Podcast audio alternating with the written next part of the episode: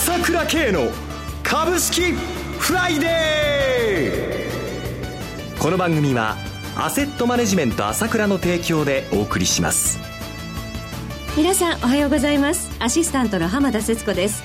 朝倉慶の株式フライデー。パーソナリティは、アセットマネジメント朝倉代表取締役で、経済アナリストの朝倉慶さんです。朝倉さん、おはようございます。おはようございます。よろしくお願いいたします。よろしくお願いします。そして、毎月第一金曜日は、アセットマネジメント朝倉、吉田沙織さんにもお越しいただいてお送りします。吉田さん、おはようございます。おはようございます。よろしくお願いいたします。ますさて、朝倉さん、今週の東京株式市場、どのようにご覧になられましたでしょうか？強いですよね。はい。そうですね。さすがに今週はね、はい、まあ今日今晩アメリカの雇用統計とかね、それからまだ中国の問題が片付いてるわけじゃないし、はい、だってニューヨーク6日連続安じゃないですか。冴えないんですよね。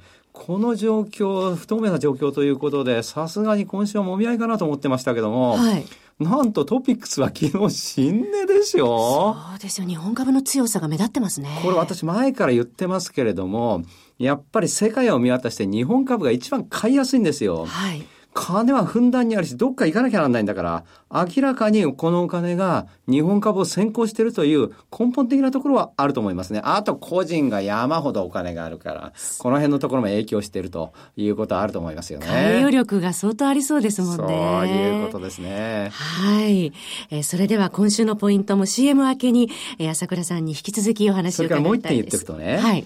売買代金がね、徐々にね、目立たないけど膨らんできてんですよ。3兆円台そうでしょ、はい、今まで1ヶ月前っていうかずっと年初からずっと2兆円台じゃないですか。えー、それが平気で3兆円台できてるでしょ？はい。少しずつ変わってるんですよ。流れが変わってきたというところですね。夏相場ですね。夏相場、燃えてきました。暑いですよ。はい。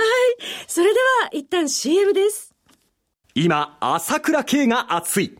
その鋭い分析力で注目を集める経済予測のプロ、朝倉慶が代表を務めるアセットマネジメント朝倉では、日々の株式情報を無料でリアルタイム配信中。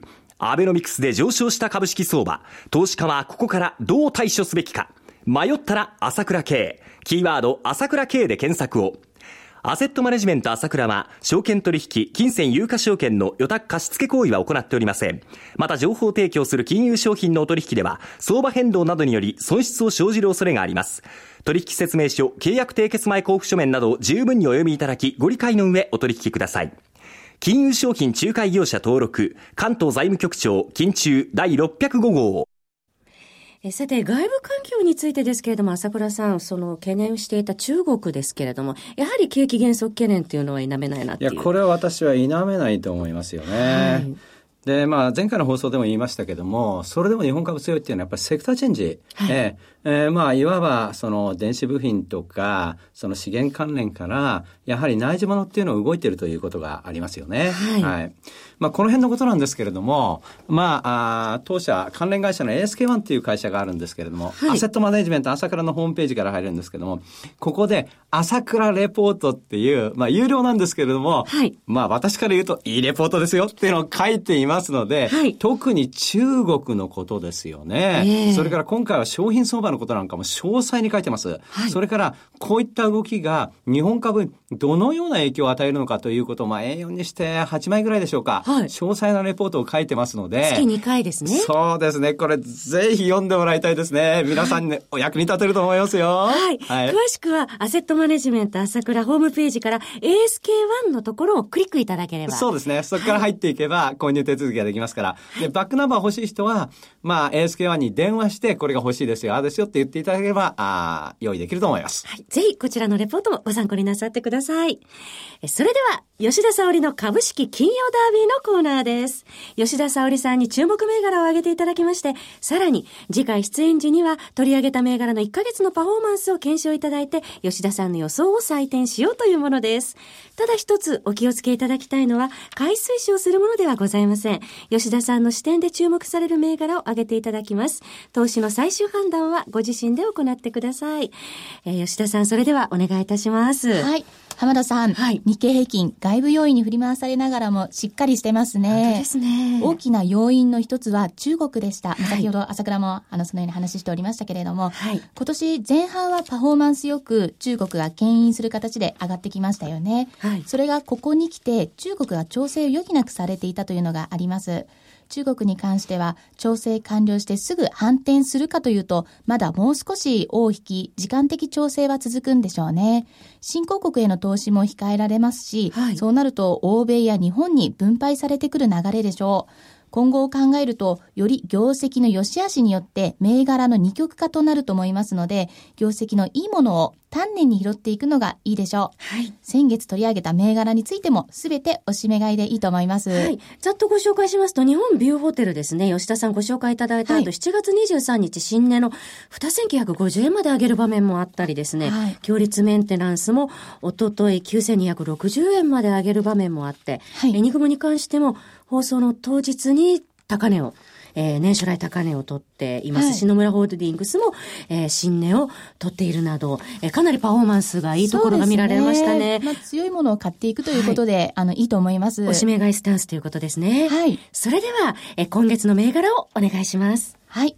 今後、第一クォーター決算が出て、足元業績が良かったところに資金が流れると思います。はい。また、2015年夏のボーナス調査によると、全産業の平均支給額は2.11%増とありました。はい。浜田さんもいいボーナスもらったんじゃないですか？残念ながらフリーランスなのでボーナスないんですよ。羨ましいです、皆さんが。いや皆さんいいボーナスもらってると思うんですけれども、はい。まあ、ボーナス増ということですから、小売り、消費関連が強い動きになってますね。インバウンドの側面もありますしですね。はい、また、あの、ネットで買い物する方が多いということで、銘柄一つ目は、スタートトゥデイですね。はい、コード番号3092です。昨日4455円年初来高値をつけました。はい。アパレルブランドからの委託販売手数料や自社 EC 支援事業、こちらはオンワードやユナイテッドアローズなどの自社 EC オンラインショップのサイト開発、運運用を受託などですが、はい、収益源となっています。はい、まあ、衣類品ネット通販の ZOZO タウンを運営してますね。ZOZO タウンはネット上のショッピングモールのように、ここのサイトに来ればファッションが完結するというものです。先月取り上げたエニグモもそうですが、女性をターゲットに取り上げている会社は強いですよね。はい、その流れで、銘柄2つ目は構成です。コード番号4922です。おととい8月5日、13,550円の年初来高値をつけました。はい。化粧品の国内大手ですね。高品質と安心安全、ブランドへの信頼が受けているんですね。はい、国内だけでなく積極的に海外展開もしています。アジアの一人当たりの国民所得が上がって生活水準が上がることで女性はおしゃれや美容にも力が入ります。今後も人口増や富裕層の拡大が見込まれますからね。未知数な成長を感じます。また、アジアだけでなく、欧米にも積極的に展開しています。訪日客に価格、あの、高高価格帯のですね、アルビオン等が好調でして、はい、ドラッグストア向け軸に、石器製エスプリークも販売が増えてます。ね、強い人気ですよね。そうですね。はい。えー、CM の後も注目銘柄について吉田さんにお話しいただきます。はい。株式投資に答えがある。株高だからといって必ず設けられる保証はない。だからこそプロの情報が欲しい。そんな時に朝倉慶。経済予測のプロ朝倉慶の情報はアセットマネジメント朝倉のウェブサイトで日々無料でリアルタイム配信中。迷ったら朝倉慶。キーワード朝倉慶で検索を。アセットマネジメント朝倉は、証券取引、金銭有価証券の予託貸付行為は行っておりません。また、情報提供する金融商品のお取引では、相場変動などにより損失を生じる恐れがあります。取引説明書、契約締結前交付書面などを十分にお読みいただき、ご理解の上、お取引ください。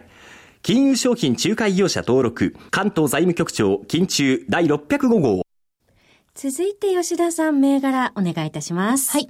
銘柄3つ目は、先月のラジオでも取り上げました HIS です。コード番号9603です。先月取り上げていただいた時2日、はい、7月2日の木曜日4160円から、おととい8月5日4765円の年初来高値まで実に600円ぐらい上げているというパフォーマンスでしたね。そうですね。はい。まあ先ほどボーナスの話にも触れましたけれども、はい、ボーナスが増えてやりたいこと、やはり旅行に行きたい人も多いのではないでしょうか。はい。浜田さん、今年はどこか行きましたか？えー、これからですね。あ、そうです まだ考え中なんです。あの、HIS は旅行に関わる業務だけでなく、ハウステンボスなどのテーマパークも好調ですので、まあ、注目ですね。はい。えー、続いての銘柄ですが。はい、銘柄4つ目ですね。はい。